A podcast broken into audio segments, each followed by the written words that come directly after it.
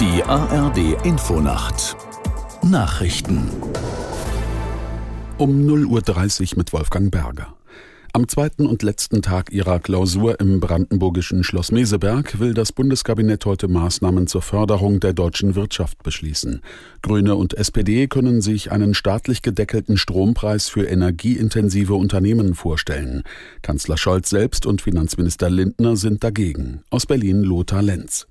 Lindner sagte in den ARD-Tagesthemen, er sehe keinen Sinn in Subventionen für Großunternehmen, die dann die kleine Bäckerei und der gesamte Mittelstand bezahlen müssten. Sein Wachstumschancengesetz will Christian Lindner heute im zweiten Anlauf durch das Kabinett bringen. Es sieht Prämien vor für Unternehmen, die in den Klimaschutz investieren, außerdem ein ganzes Bündel von Steuererleichterungen. Weitere Themen sind der Bürokratieabbau und der Umgang mit künstlicher Intelligenz.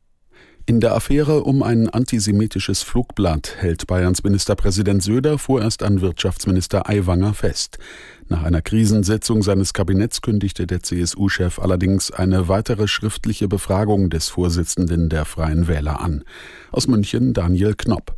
Der Fragenkatalog ist laut Söder aber kein Freispruch. Söder betont die Schwere der Vorwürfe gegen seinen Vize. Eine Entlassung des Wirtschaftsministers Aiwanger hält die CSU momentan aber für nicht angebracht. Noch nicht. Denn ihren Koalitionspartner will die CSU nicht verlieren. Und in den Reihen der Freien Wähler hat Aiwanger momentan noch volle Rückendeckung. Die drei Oppositionsparteien SPD, Grüne und FDP im Bayerischen Landtag streben eine Sondersitzung im Landtag an. Im Nordwesten Russlands in der Stadt Pskov haben sich auf einem Militärflugplatz offenbar mehrere Explosionen ereignet. Fotos und Videos in sozialen Netzwerken zeigten einen hellen Feuerschein. Unbestätigten Berichten zufolge soll es sich um einen Angriff mit ukrainischen Kampfdrohnen gehandelt haben. Laut örtlichen Medien ist der Flugplatz Standort von Militärtransportflugzeugen der russischen Armee. In Pskov soll zudem eine Fallschirmjägerdivision stationiert sein. Nach mehreren Straßenblockaden in München hat die Polizei für drei Klimaaktivisten der Gruppe Letzte Generation Präventivgewahrsam angeordnet. Sie müssen zwei Wochen in Haft bleiben. Die letzte Generation hatte zuvor angekündigt, München während der in einer Woche beginnenden Mobilitätsmesse IAA zu einer Protesthochburg zu machen. Und das Wetter in Deutschland.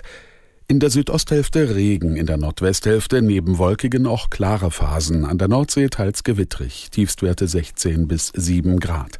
Am Tag im Osten und Südosten stellenweise Regen, gegen Abend von Westen her Schauer und Gewitter, Höchstwerte 14 bis 23 Grad. Die weiteren Aussichten am Donnerstag neben heiteren Abschnitten auch Schauer 15 bis 24 Grad, am Freitag unbeständig bei 17 bis 27 Grad. Das waren die Nachrichten.